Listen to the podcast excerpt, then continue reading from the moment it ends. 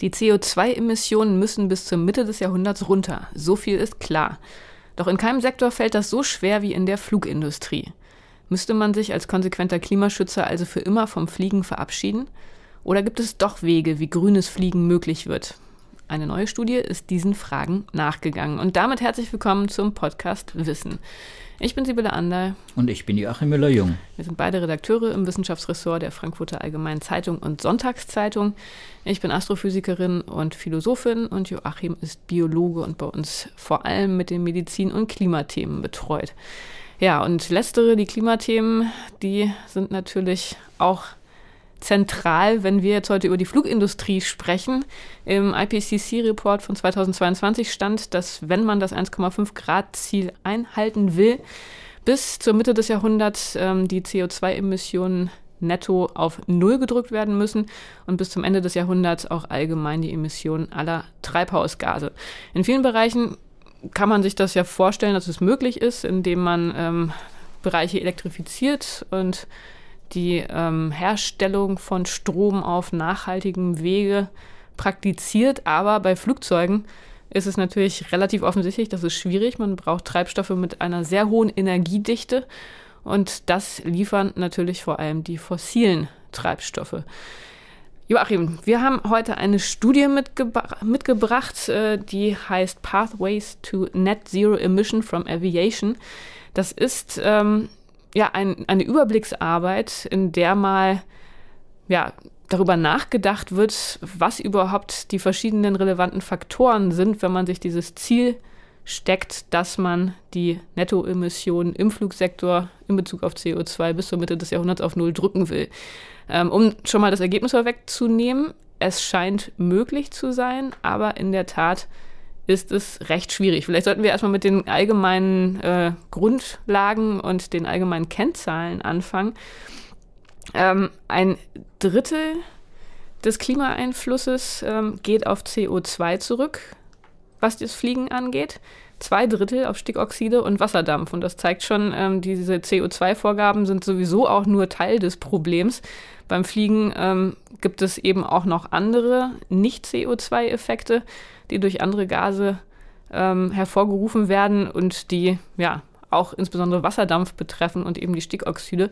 Also insofern ist es ähm, sowieso erstmal schon ein Ziel, was gar nicht unbedingt vollständig äh, ja, zum Ziel führt, wenn man so sagen will. Oder Joachim, wie schätzt du das ein? Ja, also es ist ganz offensichtlich, dass der Flugverkehr mehr Kopfzerbrechen bereitet als äh, zum Beispiel der Autoverkehr und dass es viel komplexer ist, weil die Technologie viel komplexer ist, weil die Auswirkungen äh, äh, komplexer sind, die Zusammenhänge mit anderen ähm, direkten Schadstoffen für die Atmosphäre, übrigens auch für die Menschen, aber Kondensstreifen zum Beispiel, das ist das, was du mhm. Wasserstoff gesagt hast, das Wasser, das kondensiert in der Luft, was Kondensstreifen bildet.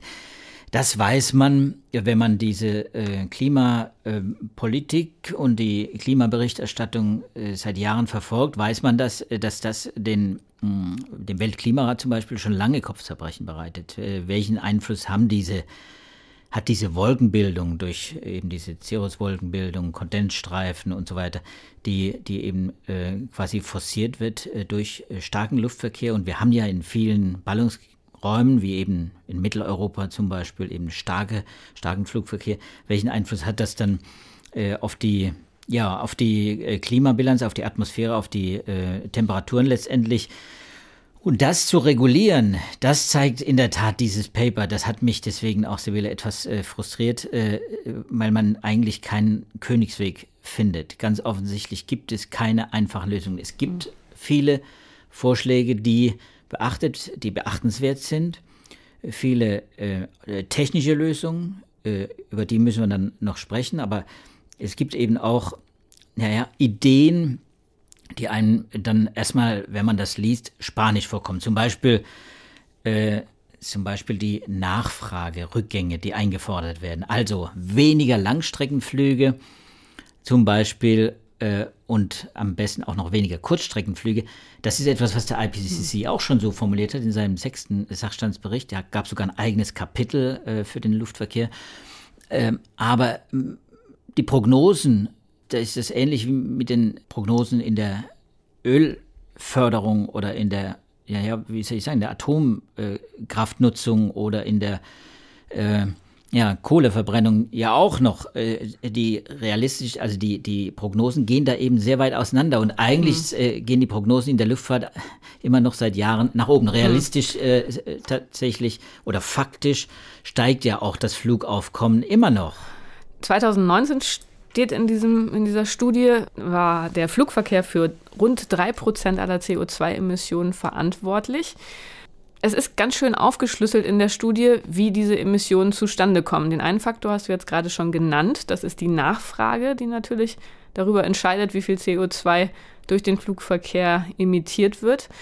Ähm, der zweite Faktor ist die Energiedichte, also die Energie, die pro Nachfrage aufgebracht werden muss. Ähm, das ist ähm, etwas, ähm, was ja, mit vielen Faktoren zusammenhängt. Also zum Beispiel mit der Besetzung der Flugzeugen, mit wie vielen Passagieren fliegt man. Also insofern ist es dann natürlich schlechter, wenn man einen First-Class-Flug hat. Ein Flugzeug, was mit sehr ähm, wenig dichter Bestuhlung fliegt. Ähm, dann hängt das natürlich auch von Flugzeugtypen ab und so weiter. Das ist also die Energieintensität. Und dann ist es letztendlich noch die Kohlenstoffintensität, also wie viel CO2 wird pro Energie emittiert. Das sind so die drei Faktoren. Und ähm, anhand dieser drei Faktoren wird das aufgeschlüsselt in dieser Studie. Du hast es jetzt gerade schon gesagt, der erste Faktor mit der Nachfrage ist natürlich ganz schwer abzuschätzen. Ähm, insgesamt ist es so, dass 2019 78 Prozent ähm, der Flüge ähm, oder der Kilometer, der Flugkilometer auf Passagierflüge zurückgingen und 22 Prozent auf Frachtflüge. Ähm, muss man sagen, dass das natürlich ein Markt ist, der Flugmarkt und gerade was die Passagiertransporte angeht, der natürlich wachsen wird, weil es große Bereiche in der Welt gibt, ähm, bei dem wir ein großes Bevölkerungswachstum beobachten und bei dem immer mehr Menschen natürlich auch fliegen wollen. Und ähm, insofern werden in dieser Studie verschiedene Szenarien diskutiert. Wenn man davon ausgeht, dass die Nachfrage so wächst wie bislang auch, dann ist man bei 4% mehr pro Jahr. Die Industrie, die geht davon aus, äh, dass man ein Wachstum von 2% plus pro Jahr erwarten kann.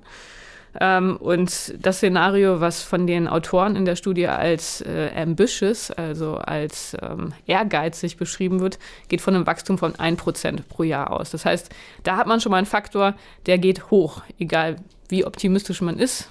Da ist dann nur die Frage, wie hoch geht er, aber vor dem Hintergrund eben, wie gesagt, des Bevölkerungswachstums und der Angleichung der Lebensstandards ähm, kann man davon ausgehen, der geht hoch und der geht nicht runter. Das heißt, wir müssen irgendwie bei den beiden anderen Faktoren gucken, bei der Energieintensität und bei der Kohlenstoffintensität. Und äh, das eine, das hatte ich jetzt gerade schon gesagt, da kann man in eine technologische Richtung gucken. Man kann neue Flugzeuge entwickeln, die in der Lage sind, die Energie besser zu nutzen.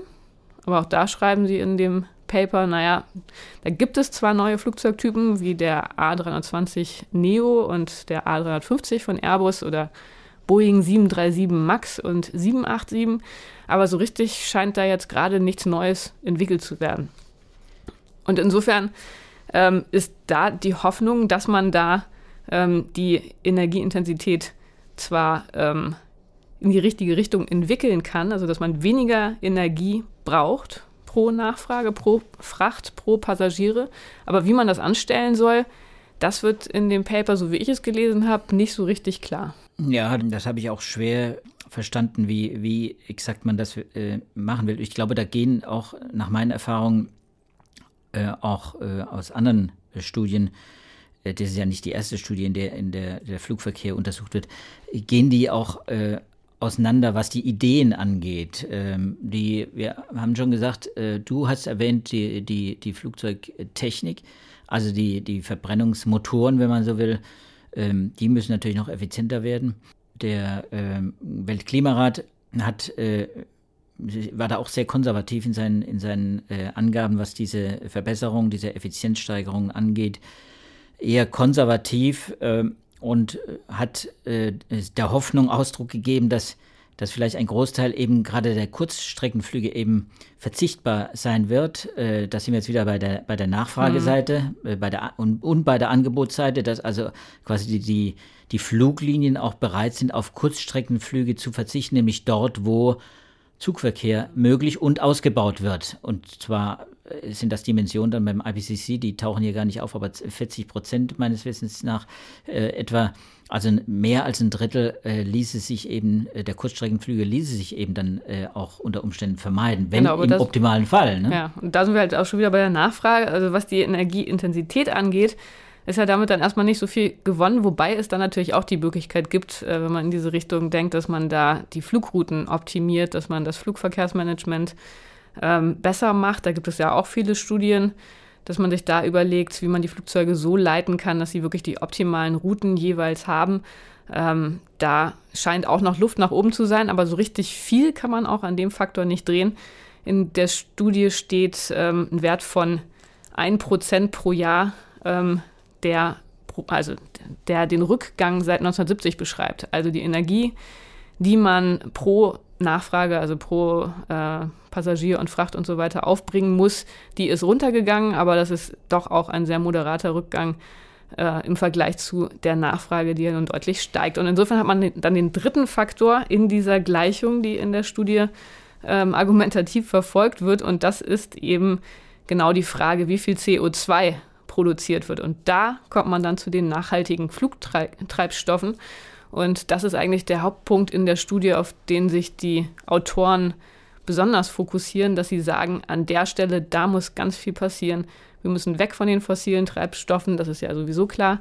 Ähm, aber das ist eigentlich die Schraube, die am meisten verspricht, wenn man den Flugverkehr in eine grüne Richtung umlenken möchte. Ja, und in der Tat, das ist ein wichtiger Punkt. An dem arbeiten auch äh, viele deutsche Institute. In Karlsruhe zum Beispiel am KIT wird mit Wasserstofftechnologie gearbeitet. Es sind viele äh, große, äh, die Hersteller natürlich sowieso, aber eben auch große Forschungsinstitute, die an der Verbesserung eben dieser synthetischen Kraftstoffe von Biokerosin angefangen, was nicht biologisch, also was natürlich eben nicht nur synthetisch ist, aber bis eben zu Ethanol, das, das eben synthetisch hergestellt wird aus, aus, äh, aus Wasserstoff und, äh, und, und Luft quasi und, und dann quasi den Kerosin äh, simuliert. Aber das ist natürlich ein extrem aufwendiges äh, Verfahren.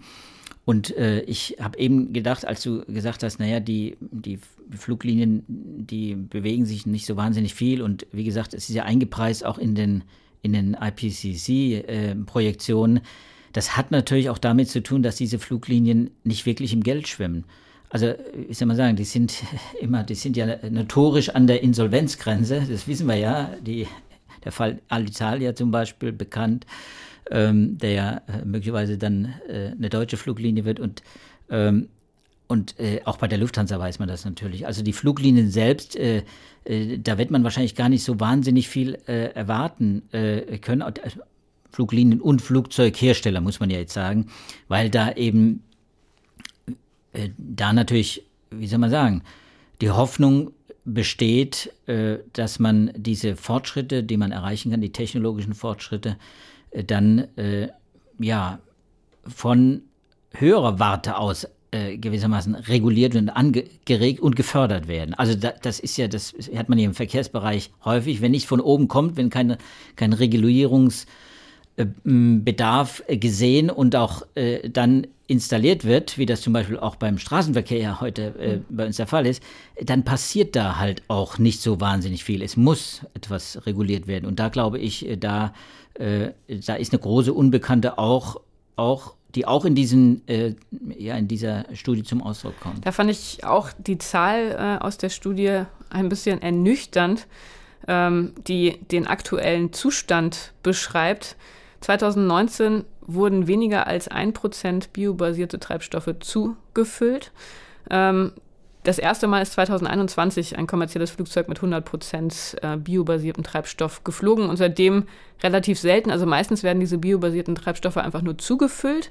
Das kann natürlich auch ein Weg sein, der auch beschritten wird von der äh, Politik, dass da eine Beimischquote in Europa vorgeschrieben wird. Damit wäre dann schon mal was gewonnen. In der Studie ähm, rechnen die relativ optimistisch, dass man wirklich ähm, mit sehr viel, sehr hoch konzentriertem, also im Extremfall mit 100 Prozent äh, nachhaltigen Flugtreibstoffen fliegt.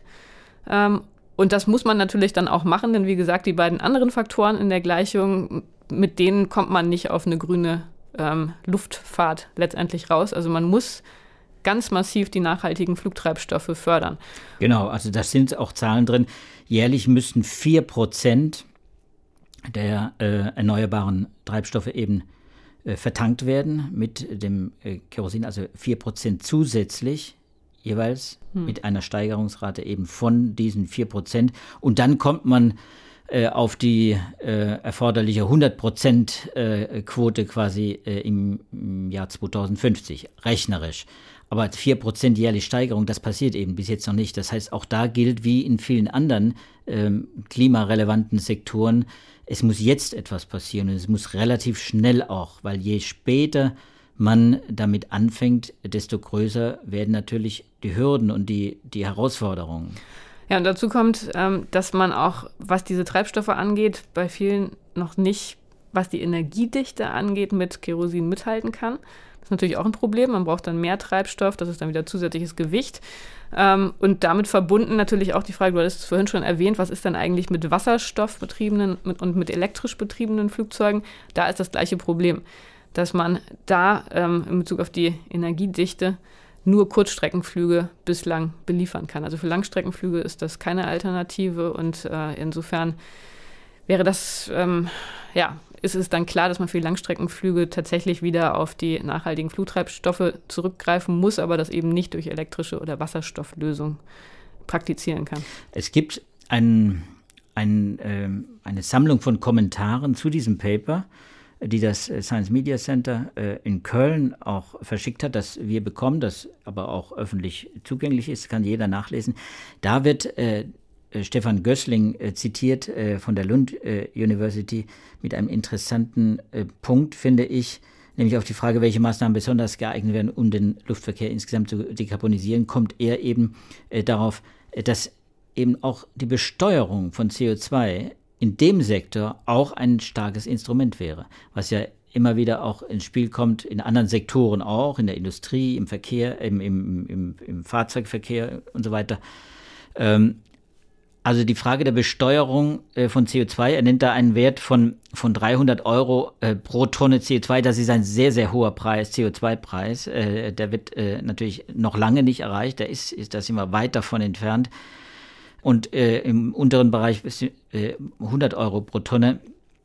Das heißt, um diese CO2-Reduktion zu erreichen, muss die Emission von CO2 durch das fossile Kerosin einfach radikal verteuert werden. Nur dann, meint er, äh, könnte man erreichen, dass, dass auch die entsprechenden Investitionen, und zwar auch staatlicherseits, also Fördermaßnahmen etc., dann initiiert werden, um diese Transformation dann auch zu schaffen. Ja, es ist interessant, dass der letzte Satz dieses Papers ähm, fasst es eigentlich ganz schön zusammen, was für eine enorme Aufgabe diese Transformation in Richtung einer grünen ähm, Luftfahrt sein wird, indem da wirklich all die Faktoren aufgezählt werden, die notwendig sind. Also sie schreiben da, mit einem moderaten Wachstum in der Nachfrage, mit anhaltenden Verbesserungen der ähm, Energieeffizienz der Flugzeuge, mit Verbesserungen im operationalen Bereich und in Hinsicht auf die Infrastruktur, mit neuen Antriebssystemen für Kurzflüge äh, und mit einer stark beschleunigten Produktion eben dieser nachhaltigen Flugtreibstoffe und der Möglichkeit, dass man die Effekte, die nicht mit CO2 zu tun haben, irgendwie ausgleicht. Ähm, mit all diesen Voraussetzungen ist es tatsächlich möglich, dass der Flugsektor bis 2050 ähm, zur Null äh, Nettoemission von CO2 tatsächlich kommen kann. Und das ist natürlich eine unglaublich lange Liste von Voraussetzungen, die einen dann doch eher ein bisschen nachdenklich stimmen. Ja, ein Forderungskatalog, äh, der natürlich so gar nicht äh, erfüllbar ist, weil da müsste man jetzt systematisch rangehen und dann müsste man das in, in, in Regulativ haben, das auch, äh, das auch die Möglichkeit hat, diese Veränderungen zu bewirken. Und das ist ja, sind ja die Klimaverhandlungen zum Beispiel nicht. Wir haben im Pariser Klimavertrag eben solche Regelungen gar nicht enthalten. Der Langstreckenflug, der also die, die Einbeziehung des Langstreckenfluges spielt in den nationalen Klimazielen der Länder gar keine Rolle. Die werden gar nicht berücksichtigt. Und die Langstreckenflüge sind eben ein Großteil eben auch dieser Emissionen, gerade auch äh, dieser Nicht-CO2-Emissionen, Stickoxide, Kondensstreifenbildung durch Wasserstoffemissionen und so weiter. Also Wasserstoff ist ein mächtiger Faktor, der, der muss quasi dann auch, weil er der ja unvermeidlich ist, auch bei Biokerosin oder bei synthetischen Kraftstoffen, der muss ja noch quasi noch zusätzlich kompensiert werden, irgendwann äh, durch mhm. eben durch Kraftstoffe oder durch eine äh, Fahrzeug, äh, durch, eine äh, äh Düsentechnologie, die eben dann das äh, noch viel stärker als das im Verkehrsbereich am Boden quasi möglich ist, äh, ja. erscheinen lässt. Und das, das macht mir, äh, also das macht das Ganze für mich äh, zu, zu, so einer fast utopischen Veranstaltung. Hm. Ja, 64 Prozent der CO2-Emissionen 2019 sind auf internationale Flüge zurückzuführen. Insofern schon auch wirklich verrückt. Also mir war das vorher gar nicht ganz klar, dass das in den nationalen Klimazielen gar nicht eingerechnet ist. Ist irgendwie logisch, aber ist natürlich dann schon erstmal etwas, wo man sich dann denkt, wie kann denn das eigentlich sein? Ja, und deswegen äh, habe ich dieses Paper auch so ein bisschen so gelesen. Äh, kein anderer Wissenschaftler, von dem ich gelesen habe, hat das offenbar so gedeutet. Äh, Gößling vielleicht am ehesten noch, ähm, dass es natürlich auch ein, ein Plädoyer ist, äh, da, ein, da Regulative zu schaffen, da äh, zu intervenieren und, und dann die nötigen Veränderungen jetzt einzuleiten, denn die müssen passieren. Das ist wie im Schiffsverkehr auch. Wenn das nicht immer wieder angesprochen wird, beim Schiffsverkehr äh, hat man in den, auf den Klimagipfeln immer wieder äh, das thematisiert und hat man immer wieder erleben können, äh, wie, das, ähm, wie das dann auch äh, auf die Politik äh, rückgewirkt hat, dass dann also äh, der, der, der Schiffsverkehr dann auch quasi in den, ja, bei den Klimazielen plötzlich eine Rolle gespielt hat, äh, dass, dass die Forderungen von den Umweltverbänden nochmal verstärkt wurden. Also das sind so äh, quasi klimadiplomatische Prozesse, die da in Gang gekommen sind. Die fehlen mir beim Flugverkehr äh, noch. Natürlich hat jeder das, den Flugverkehr im Blick, aber äh, ich meine ja, die Leute fliegen ja alle auch zu diesen Klimakonferenzen übrigens. Äh, das sind ja Tausende, das sind Zehntausend Leute, die zur Klimakonferenz fliegen. Ich glaube, da gibt es auch eine gewisse eine gewisse, ähm, äh, soll man sagen, Selbstzensur äh, darüber. Meinst du? Ja, es ist unverschämt, äh, das äh, so zu denken und äh, es ist natürlich völlig unberechtigt. Ich habe keinerlei Belege, aber ich habe so ein bisschen das Gefühl, dass man dann natürlich über solche Faktoren, die das Klima eben auch m, deutlich äh, beeinträchtigen, dann eben eher am Rande äh, vielleicht mhm. spricht und, und vielleicht auch gar nicht so bereit ist, äh, das zu verhandeln, weil man einfach auch ähm, den Eindruck hat, gerade bei den äh, Leuten, die wichtig genug sind, um zu diesen Klimakonferenzen zu fliegen und zu verhandeln, dass man den Eindruck hat, es gibt eben Dinge, die sind im Leben äh, unvermeidlich. Und dazu gehört bei vielen das Fliegen. Übrigens auch bei, bei vielen mhm. Privatleuten gehört das natürlich auch dazu. Die Premiumklasse. Gößling hat ein mhm. schönes, um das noch äh, vielleicht noch zu ergänzen, äh, von diesen Kommentaren. Gößling hat diesen äh, diesen wunderbaren Ein Einwand gebracht. Ein Prozent der Menschheit, ein Prozent der Menschheit für 50 Prozent der Emissionen beim Flugverkehr verantwortlich. Mhm. Und das sind natürlich die, die Vielflieger, ist ja klar. Das ist ein Prozent äh, der Menschheit. Und äh, da ist vielleicht auch ein Hebel anzusetzen. Stichwort Besteuerung nochmal. Also die Frage, muss die Premiumklasse vielleicht auch einfach stärker besteuert werden? Muss sie anders behandelt werden, um da auch eine gewisse Gerechtigkeit, Klimagerechtigkeit herzustellen als Economy? Also Menschen, die vielleicht äh, dann fliegen müssen, äh, das gibt es ja äh, eben auch, das, manche pendeln ja sogar äh, mit dem Flieger. Also ich glaube, da, da braucht es noch viel Fantasie, um da äh, die entsprechenden Stellschrauben auch mhm. zu finden, die möglich, die realistisch sind. Ja, zumindest in der Astrophysik gibt es da ja eine sehr große Bereitschaft zur Selbstkritik. Wir hatten auch schon mal einen Podcast darüber. Ähm, das war auch im Zuge der Pandemie, wo kritisch gefragt wurde, ob man all diese Konferenzen an schönen Orten in der Welt wirklich braucht oder ob man das nicht viel, viel stärker digital lösen könnte. Also in der Tat muss man in die Richtung denken und das ist, glaube ich, ein guter Hinweis, äh, denn ja, durch diese Möglichkeit der Kompensation und äh, durch ja, die regelmäßige Betonung, dass man da schon nach Lösungen sucht, kann tatsächlich wahrscheinlich der Eindruck entstehen, dass es ein handhabbareres Problem ist, als es dann tatsächlich zu sein scheint. Gleichzeitig äh, muss man sagen, dass äh, an vielen Stellen dieses Paper natürlich sehr unscharf ist, unglaublich große Unsicherheiten und dass man einfach nochmal auch genau nachgucken müsste, an welchen Stellen äh, man vielleicht doch noch durch neue Technologien, durch Optimierung von Flugrouten, durch all diese Geschichten dann doch auch noch äh, ja, zu relevanten Einsparungen kommen kann. Aber auf jeden Fall ein sehr komplexes Thema, gerade auch was diese neu entwickelten Kraftstoffe angeht, denn da, und das haben wir auch schon mehrfach hier in diesem Podcast besprochen, kommt man dann ja auch in Konkurrenz zu anderen, ähm, zu anderen Bereichen unserer Gesellschaft, die dann auch zum Beispiel Anbaufläche für Nahrungsmittel brauchen und so weiter. Also diese Bio-Treibstoffe, ähm, die muss man ja irgendwie auch herstellen. Die brauchen Kapazitäten, die brauchen Boden, die brauchen Platz. Und insofern hat man auch in der Hinsicht ähm, Probleme, die jetzt da in dieser Studie noch gar nicht so explizit ausgeführt wurden. Ja, und deswegen sind natürlich auch äh, ist eine gewisse Breite in der Forschung natürlich auch dringend nötig. Also Wasserstofftechnologie zu fördern ist wichtig und zwar nicht nur wegen des Flugverkehrs. Wasserstoffantriebe sind eben auch äh, interessant für den Schiffsverkehr, für den Fahrzeugverkehr etc.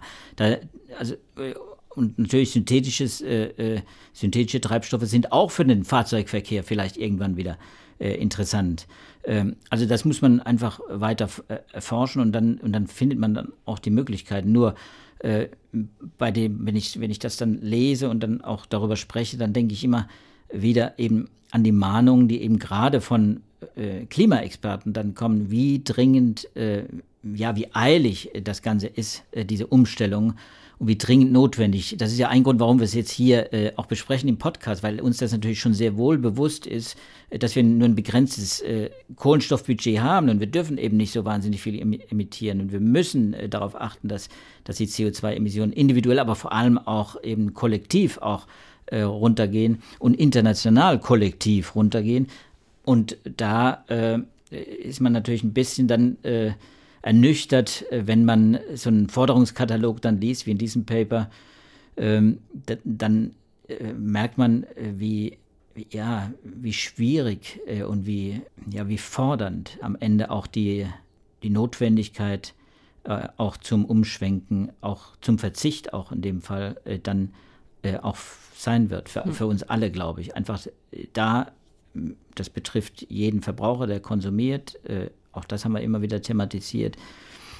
Aber eben hier in dem Fall eben auch äh, als Reisender quasi, äh, als Flugreisender, äh, spielt das eben eine ganz wichtige Rolle, dass sich das einfach klarer ins Bewusstsein zu bringen, dass es eben nicht darum geht, dass unsere Kinder nicht mehr so viel fliegen können, sondern dass eigentlich wir jetzt nicht mehr so viel fliegen können und auch nicht mehr so viel fliegen dürften und dass natürlich wir auch gewissermaßen die Mittel bereitstellen müssen, um für Alternativen zu sorgen. Diese fossilen, äh, über die, die fossilen äh, Brennstoffe, also Kerosin zum Beispiel, ist einfach drei bis fünfmal, so habe ich es äh, jetzt aus den Zahlen entnommen, drei bis fünfmal billiger als eben diese synthetischen Kraftstoffe. Und solange das so ist, ist diese ökonomische Hürde einfach viel zu hoch für die, für die Fluglinien, äh, um, um da freiwillig umzuschwenken. Und da muss dann natürlich etwas passieren. Und also deine Bemerkung fand ich da auch wirklich sehr, sehr wichtig, dieser Punkt, dass es ein ganz, ganz kleiner Teil der Weltbevölkerung ist, der hier für die Emissionen verantwortlich ist. Ja, ein, ein Flug in der Business Class ja. verursacht dreimal so viel Emissionen wie ein Flug in der Economy Class. Das muss man sich einfach auch mal klar machen. Einfach weil in dieser Business Class die Vielflieger fliegen. Das sind die, die besonders viel. Aber weil die Bestuhlung so locker ist. Ne? So ist es. Ja, Joachim, dann ähm, ja, haben wir jetzt mal wieder eine gemischte Bilanz. Ähm, ich habe ja immer gerne ein positives, optimistisches Ende der Podcast, aber das macht einem dieses Thema nicht gerade einfach, muss ja, man sagen. Ich darf dir eins, ich darf dir eins vorlesen. Ich habe äh, noch ein, eine Mitteilung der Arizona State University aus Amerika kommen immer wieder faszinierend optimistische äh, Prognosen. Da wird äh, und zwar vor relativ äh, kurzer Zeit im November 22 nämlich angekündigt, die volle Dekarbonisierung des amerikanischen Flugsektors ist in Reichweite. So. Na, siehst du. Es steht, es steht diametral dem entgegen, was wir gerade gelesen haben, was wir im, was wir im Weltklimarat gelesen haben.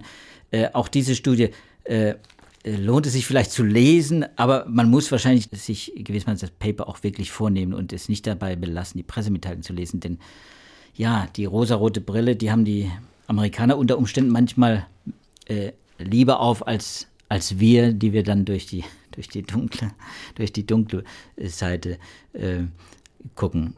Und von daher äh, schließen wir einfach mit den Amerikanern und äh, versuchen optimistisch zu bleiben. Das ist doch ein gutes Vorhaben, lieber Joachim.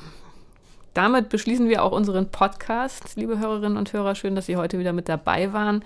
In einer Woche können Sie uns wiederhören. Wenn Sie bis dahin Fragen, Anregungen oder Feedback haben, dann erreichen Sie uns per E-Mail mit dem Betreff Podcast Wissen unter der Adresse wissenschaft.faz.de. Wir freuen uns sehr, von Ihnen zu lesen. Insofern alles Gute für die kommende Woche und hoffentlich bis nächste Woche. Tschüss. Und keinen guten Flug nach Hause gehen oder mit dem Elektroauto. Tschüss.